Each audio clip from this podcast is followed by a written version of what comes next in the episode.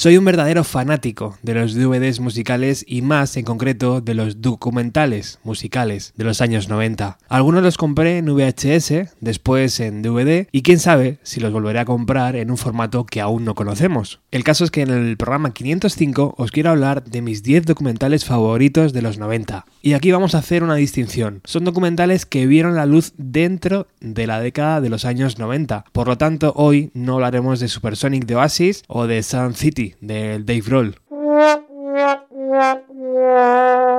Si os parece bien, puedo hacer otro programa de documentales editados fuera de los años 90 que hablan de bandas de los años 90.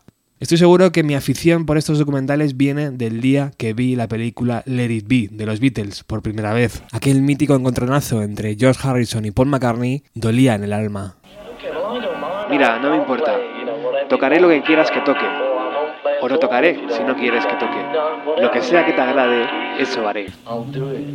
Hasta aquel entonces, para mí, John, Paul, George y Ringo eran cuatro amigos que hacían canciones juntos y el resto no me importaba demasiado. Pero después de ver aquello, fui consciente del amargo final de mi banda favorita. Se grabaron 96 horas de vídeo en Let It Be, de las cuales se utilizaron 83 minutos para la película que conocemos. Ahora, Peter Jackson, el aclamado director de cine, presentará una nueva versión, lo cual es realmente emocionante para los seguidores de la banda. Pero aquel documental sirvió para abrir la puerta y ver cómo trabajaba una de mis bandas favoritas. Y aunque hubiera leído 100 libros y aunque hubiera comprado todas las revistas del mercado, jamás hubiera imaginado con tanta nitidez cómo un grupo se iba al garete. Y de ahí mi fanatismo por este formato donde a veces no todo es como parece.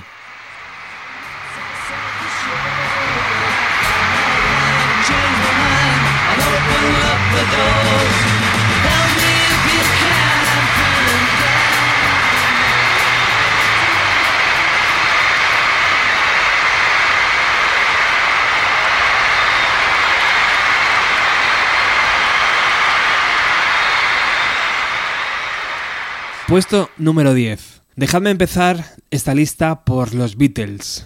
Vale que no son una banda de los años 90, pero joder, es que son los Beatles, los mejores de todos los tiempos. En 1995 lanzaron dos canciones nuevas, un megalibro y por supuesto un documental que en España emitió Canal Plus y que podéis imaginar cómo empezaron a rular los VHS de casa en casa. Canal Plus emitió 6 horas de las más de 11 que años después verían la luz en una preciosa caja en formato DVD. En los 90 la tecnología había avanzado lo suficiente para que los cuatro Beatles pudieran volver a grabar juntos. Paul McCartney, cuando iba de gira, me preguntaban si los Beatles se volverían a juntar. Tenía que darles una respuesta, algún tipo de respuesta a eso. Así que les decía que quizá los tres colaboraríamos en algo, en algún tema instrumental para las antologías de los Beatles. Cuando yo conocía las cintas, de hecho, la mayoría de los fans de Lennon iban por delante de nosotros, porque ya conocían Free as a Bird y Real Love. Ellos ya habían escuchado esos temas, nosotros no. Cuando llegamos al estudio teníamos esa cassette con Free as a Bird. La calidad era pésima, era una grabación en mono de una sola pista, con John al piano, algo que nunca trabajarías en condiciones normales.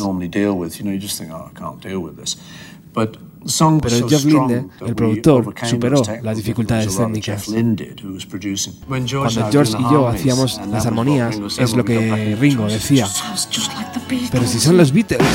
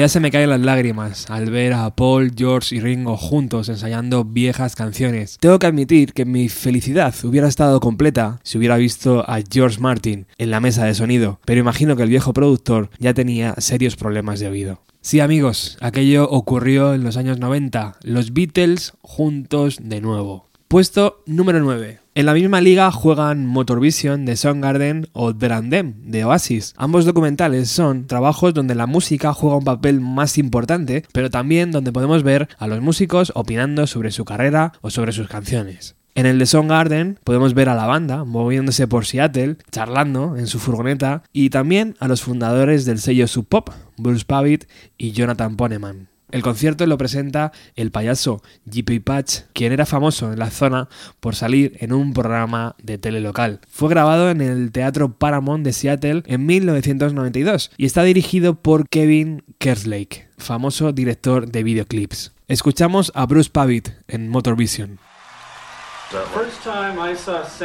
La primera vez que vi a Soundgarden fue en un lugar llamado The Rainbow Tavern, en el distrito universitario. Creo que Jonathan organizaba el concierto y me invitó. Y yo pensé, bueno, voy a echar un vistazo a esa banda. Y las canciones que tenían en ese momento me parecían muy buenas. En aquel momento, al menos en la escena punk de la que formaba parte, los grupos no ralentizaban su forma de tocar, al revés, tocaban lo más rápido posible. Soundgarden era una de las primeras bandas de Seattle en rechazar esa filosofía. Lo primero que te decían es que estaba bien escuchar a Black Sabbath, por ejemplo. Tienen un sonido único, donde definitivamente se mezcla el punk con el metal. Y la gente de la comunidad punk odiaba esa mezcla. Y por supuesto, los metaleros que vivían en los suburbios no tenían ni idea sobre la existencia de Soundgarden en aquel momento.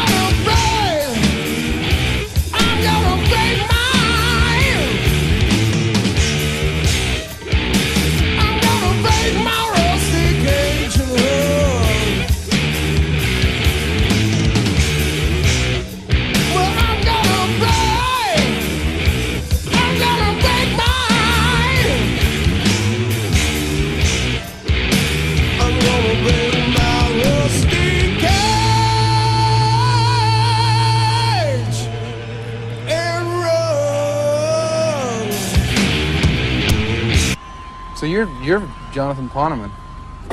Jonathan Poneman, yeah. Poneman? Poneman? No, it's Jonathan Poneman. Is that how they pronounce it in Europe? This is quite a coup we pulled off getting you in our van. All we had to do was offer you coffee. That's how it works in Seattle. You're the guy that discovered Soundgarden and, and Nirvana and all these other. Uh... Chris Cornell bromeando con Jonathan Poneman de Sub Pop. Puesto número 8. El siguiente en mi lista es Funky Monks de los Red Hot Chili Peppers, lanzado en 1991. Y se inicia de esta forma tan curiosa, con John Frusciante hablando de la cuarta dimensión. It's it's like I'm in the fourth dimension. Es como si estuviera en la cuarta dimensión y alguien me pide que lo describa verbalmente. De eso trata la cuarta dimensión. No hay palabras, no hay símbolos, no hay imágenes. todo es energía pura y real y vibraciones. Y si pensara en lo duro que es este mundo, a lo mejor me suicidaría después de un tiempo, si eso fuera lo que gastara mi energía, pensando en que seguramente no tenía más fuerza para crear música. John music.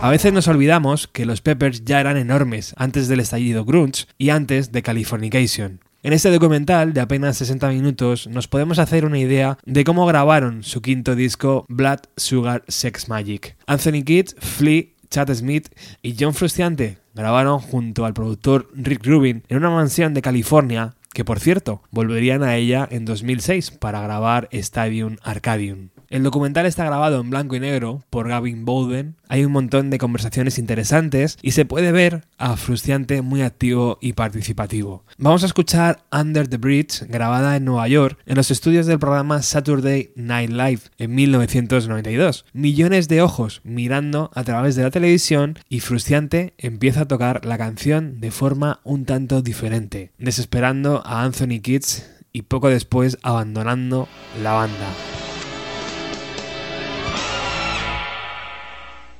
Once again, The Red Hot Chili Peppers.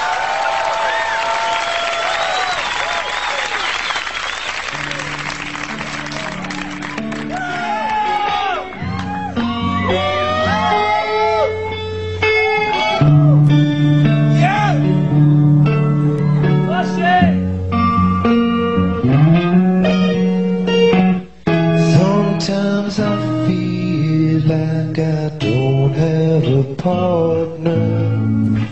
Sometimes I feel like my only friend is the city I live in,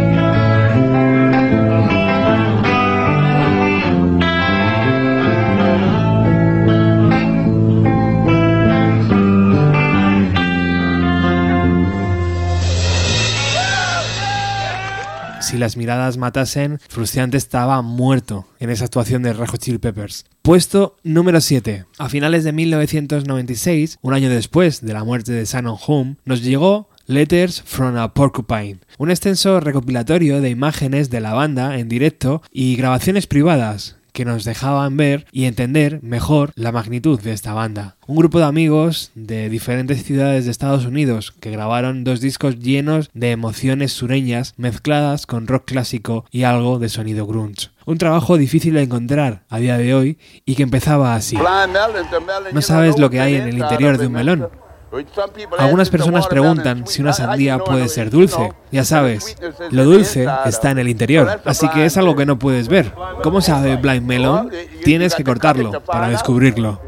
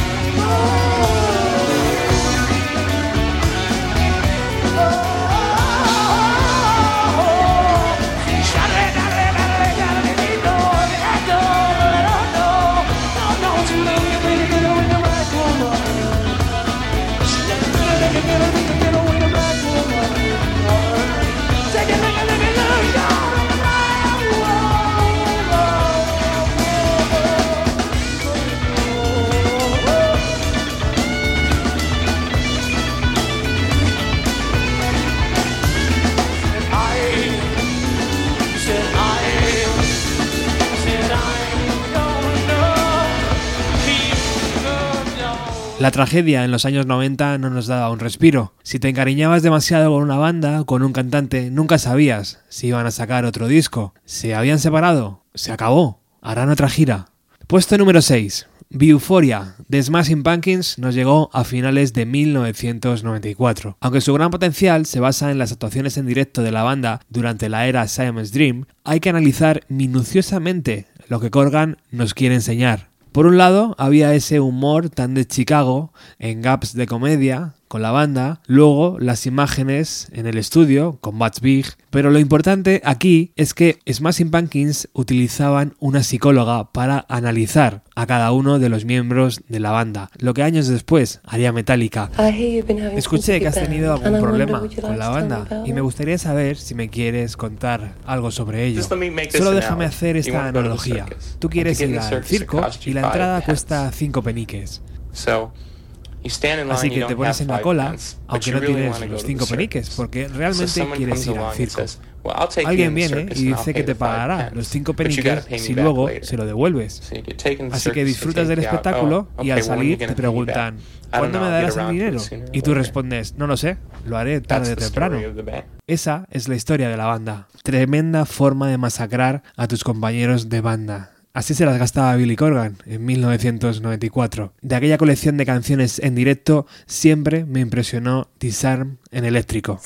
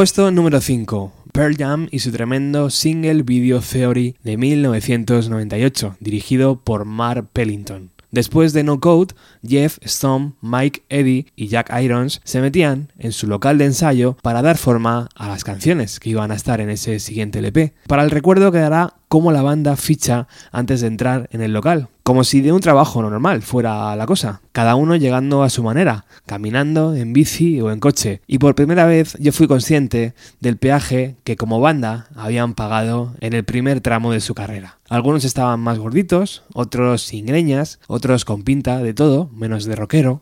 Goza.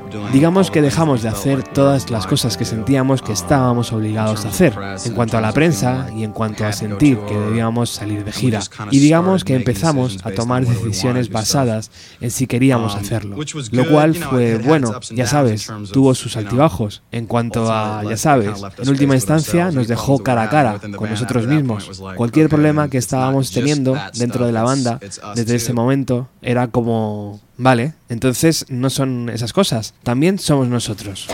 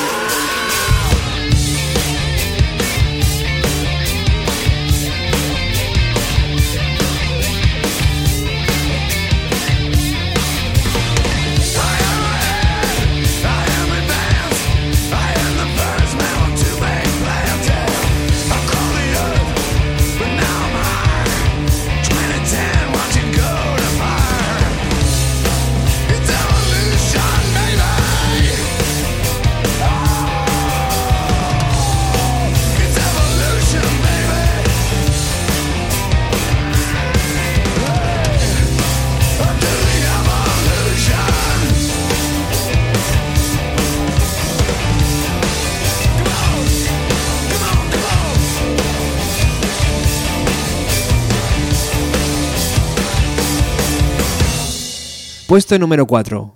Hype. Nos llegó en 1996. Está dirigido por Doug Bray y es uno de mis documentales favoritos del movimiento Seattle. Iba mucho más allá de nombres como Nirvana, Pearl Jam o Soundgarden y nos mostraba cantidad de personas que vivieron y participaron en primera persona en aquel movimiento cultural. Casi hora y media para entender por qué el mundo se enamoró de Seattle. Art Chantry, diseñador gráfico. El noroeste es donde hay platillos volantes. El noroeste es de donde viene Louis Louis.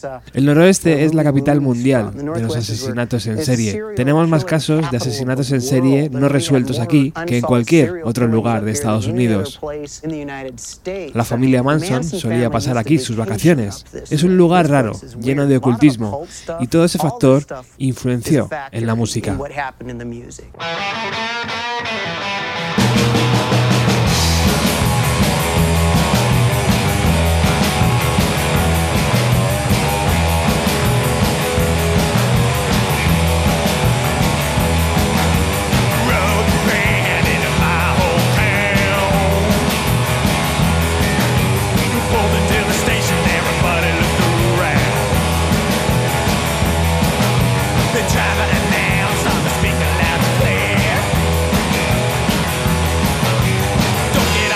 Cause there ain't nothing for you here.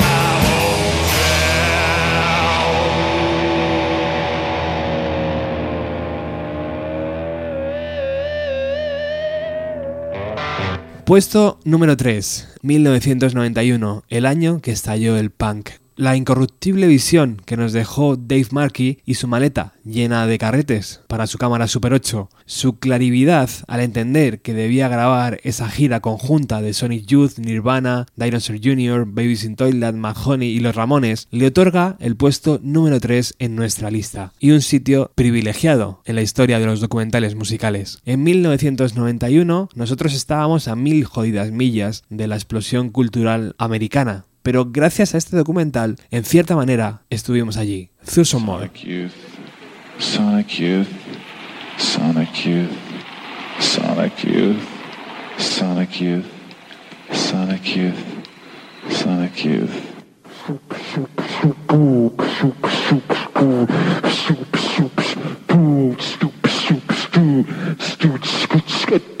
Bailen, chup, chup, bailen por el baile, chup, chup, chup, por el pavoneo alemán, chup, chup, chup, por la jodida Francia y todo el resto.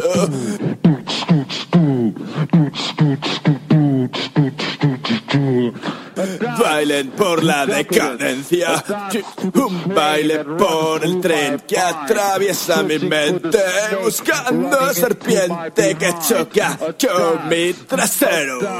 Un baile, un baile, un baile de hadas, un baile que explotará en el agujero del hombre, un baile que convertirá el agujero del hombre en un alma de hombre. Un baile por todos los muertos que dicen, oye, no olvides que somos lo que generamos el sudor de la tierra.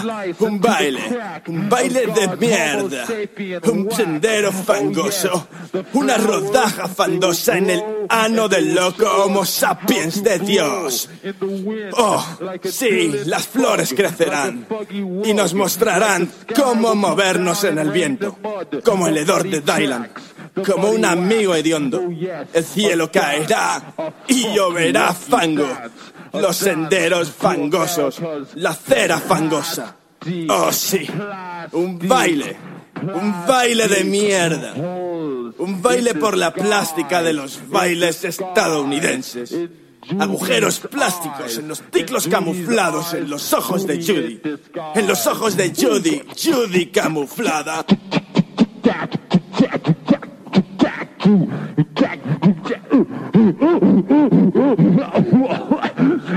Sabes, sabes que bailo por la película que captura a mis malditos millones de hormigas que se arrastran por las rocas de mi mente prehistórica.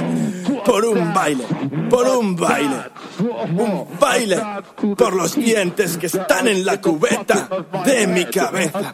Un baile, un baile, un baile por el títere de carne que bambolea su cabeza hasta sus pies. Estornuda. Hola, te amo. ¿No quieres decirme tu hermoso y jodido nombre? Chicas imbéciles, locos estadounidenses.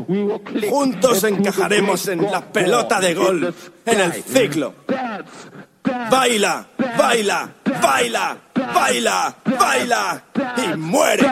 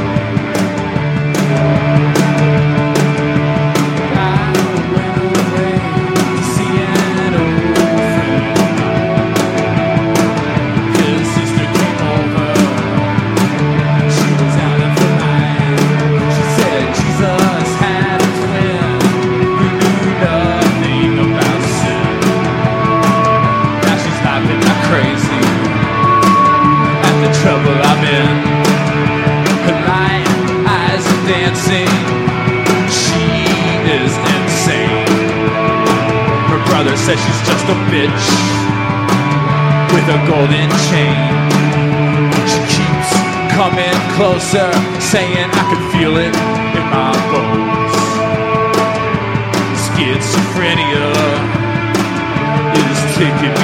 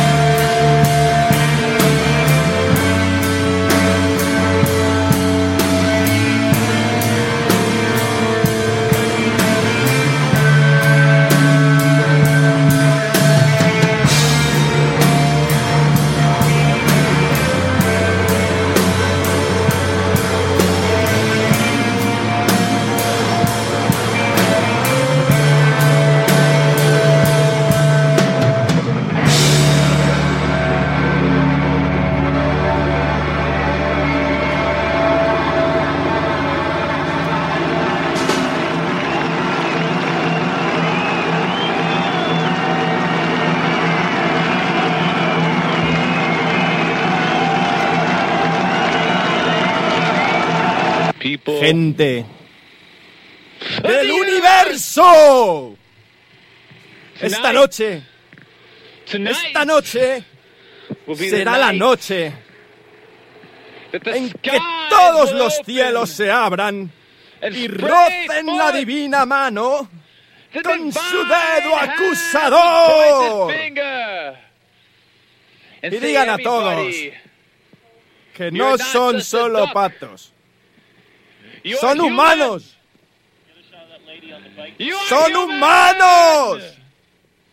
Vayan y chóquense unos con otros, bailando tras rock. Uno siempre juega con ventaja cuando tiene a Thurston Moore en su equipo, ¿verdad? Por cierto, podéis recuperar el programa 253 de Bienvenida a los 90, donde repasamos el documental 1991 de Jer Pumbroke. Puesto número 2. Nirvana con su Live Tonight Soul Out de 1994. El propio Kurt Cobain desarrolló la idea y casi la llegó a completar, pero fueron Dave, Chris y Kevin Kerslake los que terminaron el trabajo. Es un documental que nos deja ver algunas caras poco conocidas de Nirvana, pero sobre todo nos va haciendo sentir la angustia de que aquello tarde o temprano iba a terminar. Muchos de estos documentales, cuando los comprabas en los 90 en VHS, estaban subtitulados al castellano, cosa que en sus nuevas versiones no. Para el recuerdo de los fans españoles siempre quedará la aparición de la periodista Beatriz Pecker con su entrevista a Dave Chris para el programa Rocopop de televisión española en 1992.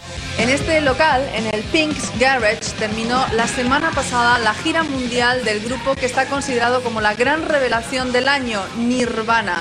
Aunque ellos son muy reacios a tener contactos con los medios de comunicación, nosotros conseguimos estas imágenes exclusivas del grupo. Podréis ver un reportaje sobre Nirvana la semana que viene y esto es un adelanto aquí en Rocopop.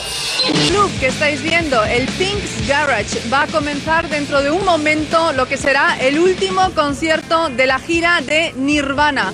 Un grupo que ha recorrido ya todo el mundo y que se ha convertido en un fenómeno, un auténtico fenómeno. En los Estados Unidos, donde ha sido número uno, se dice que Nirvana está revolucionando el mundo del rock. En Inglaterra se habla de la Nirvana manía y en España, pues no hace falta que os diga los muchos discos que han vendido y la cantidad de veces que podemos escuchar cada día por la radio su primer single, Smells Like Teen Spirit. Nirvana ha prometido volver a Europa a partir del mes de junio, incluso tocar en España, pero por lo pronto aquí tenéis en directo y en exclusiva para Rocopop a Nirvana. Eh, ¿La respuesta del público es igual en todos los países, en Australia, en Japón o en Estados Unidos, o es diferente? Es extraño porque en Australia es como en Inglaterra. En Nueva Zelanda es simplemente extraño. Japón es extraño, realmente extraño. Porque cuando tocas en Japón hay tanta seguridad.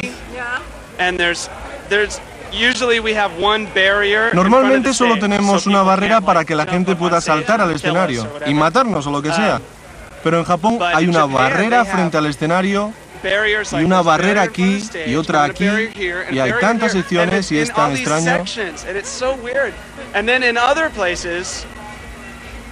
En la mayor parte de los lugares de Japón no puedes moverte del asiento, por lo que te quedas sentado y solo haces esto. Es extraño para nosotros. Cuando sales y ves a toda esa gente sentada, es realmente extraño. Hola, ¿qué tal? ¿Os gusta provocar al público? No, ellos nos provocan a nosotros, lo hacen. ¿De verdad? Hemos estado hablando de los diferentes tipos de público.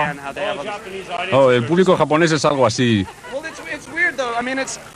Es extraño porque si pudieran liberarse estoy seguro de que se volverían completamente locos. Realmente se volverían locos, pero tienen tanto control sobre ellos. Demasiado. Sí, demasiado. Durante todos estos meses os habéis convertido en un grupo muy importante en todos sitios, incluyendo España. ¿Por qué creéis que la gente, por ejemplo en España, puede sentir vuestra música tan fácilmente? La música es un lenguaje internacional. El rock and roll ha existido durante 30 años. Es simplemente coger el ritmo, coger el ritmo. Entonces es solo música, porque los críticos hablan de vuestra fuerza, de vuestro espíritu, de la mezcla de influencias, pero para vosotros es solo música. La música conlleva energía. Si ves mucha energía en el escenario, no tienes que decir nada. Si hay energía en el escenario, normalmente va a haber energía en el público. Y si hay energía en el público, normalmente va a haber energía en el escenario. Se trata tan solo de una vibración, de un sentimiento. Hay cantidad de bandas y muchas de ellas simplemente ocupan un espacio. Pero hay algunas que a mí me gustan porque realmente dan algo. Solo tienes que dar energía, pasión y sentimiento. Vosotros desde luego tenéis mucha energía. Durante los próximos dos años verás muchas nuevas bandas. Bandas como H Overkill, The Melvins, Mad Honey, Hole y Sonic Youth, que son los padrinos de todo esto.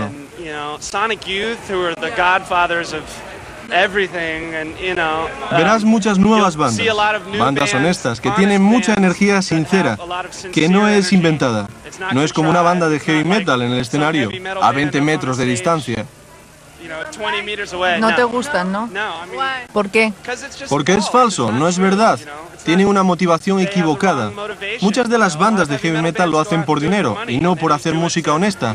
Ni escriben canciones por el simple gusto de escribir canciones. Sí, porque en vuestro grupo la melodía es muy importante, pero ¿qué importancia tienen las letras?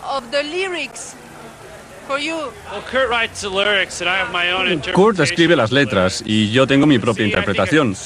Yo creo que una canción tiene un significado diferente para todo el mundo. Tal y como yo tengo algunas canciones, no de mi grupo, sino viejas canciones o canciones nuevas de otras bandas, que para mí personalmente poseen un significado especial, por lo que realmente extenderse en las letras o en el significado de las canciones puede robarle a alguien su propia percepción, porque la música debería ser algo personal.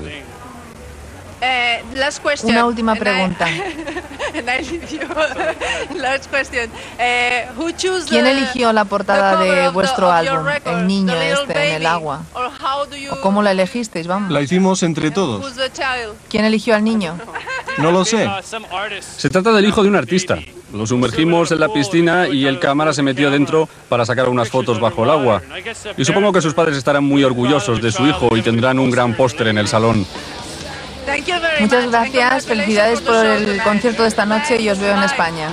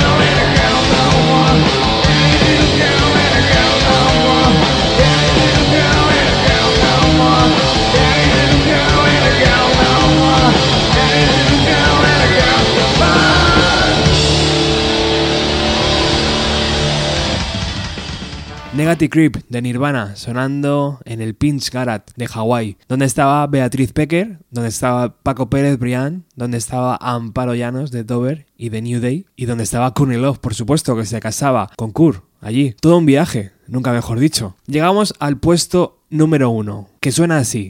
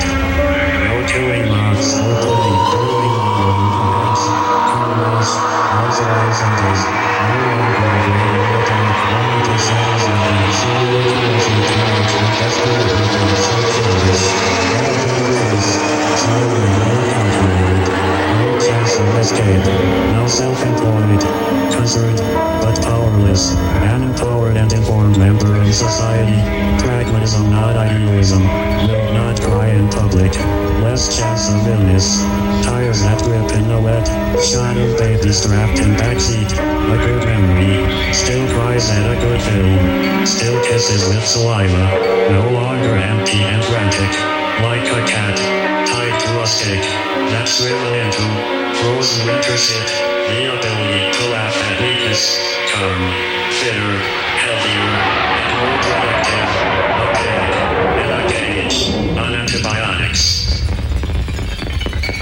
Efectivamente, mi documental favorito editado en los años 90 es Meeting People is Easy, de Radiohead. El director Grant Gee fue capaz de capturar no solo cómo Radiohead cambió todo en la música alternativa, sino cómo se habían visto obligados a evolucionar como músicos, enfrentando egos y pasiones y destilando un disco icónico y único.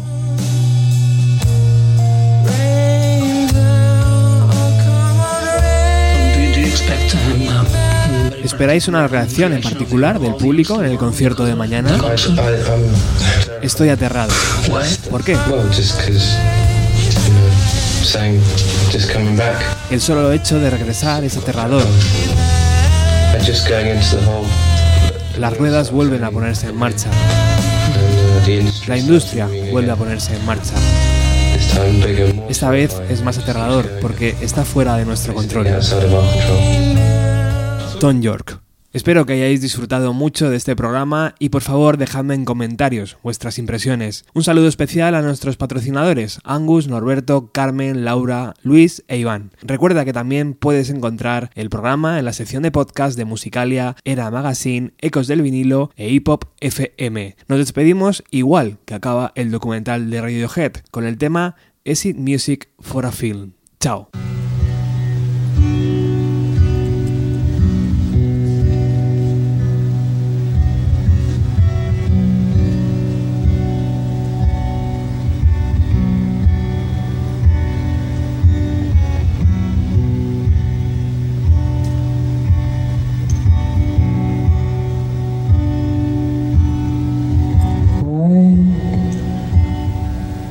From your sleep.